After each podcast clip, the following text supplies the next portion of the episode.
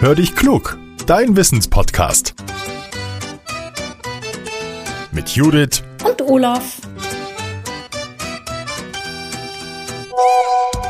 Ah, eine Sprachnachricht von Judith. Na, mal hören, was er will. Hallo Olaf.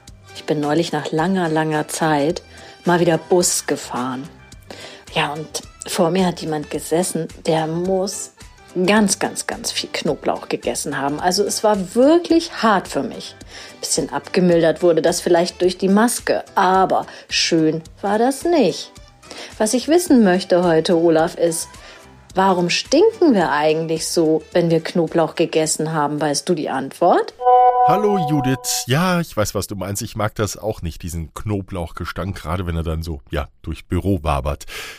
Der Haken ist, ich esse selber Knoblauch total gerne und werde dann auch zum Stinker, das lässt sich halt nicht vermeiden. Aber warum ist das so? Also, Fachleute wissen, woher dieser Knoblauchgestank kommt. Sie sagen, es liegt am Allicin. Das ist eine Verbindung, die Schwefel enthält. Wenn wir die Knoblauchzehen in der Küche in Händen halten, dann ist alles noch ganz okay. Der Knoblauch an sich, der riecht gar nicht so stark. Wenn wir dann aber den Knoblauch schneiden, um ihn ins Essen zu tun, dann kriegen wir das Allicin zu spüren. Es entsteht nämlich, wenn die Zellen des Knoblauchs zerschnitten werden.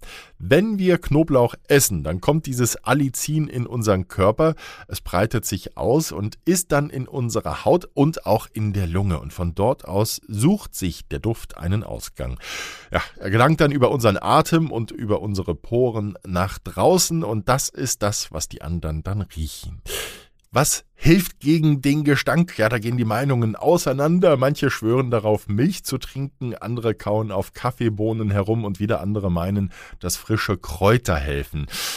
Ah, Fachleute sagen, das hilft alles nur bedingt. Wer Knoblauch isst, der riecht einfach. Aber die Experten haben trotzdem einen Tipp für uns. Sie sagen, wir müssen dafür sorgen, dass der Duft schnell wieder aus dem Körper kommt und das funktioniert, indem wir unseren Blutkreislauf in Schwung bringen. Das heißt, Sport machen zum Beispiel, heiß duschen oder in die Sauna gehen und dann verschwindet der eklige Geruch etwas schneller. So, liebe Hörerinnen und Hörer, wenn ihr auch nach Knoblauch hinein, wenn ihr auch eine spannende Wissensfrage habt, dann schickt sie uns an hallo at podcast-factory.de. Wir freuen uns immer über Hörerpost. Bitte empfehlt uns auch weiter weiter, zum Beispiel indem ihr Freunden oder der Familie von unserem Podcast erzählt.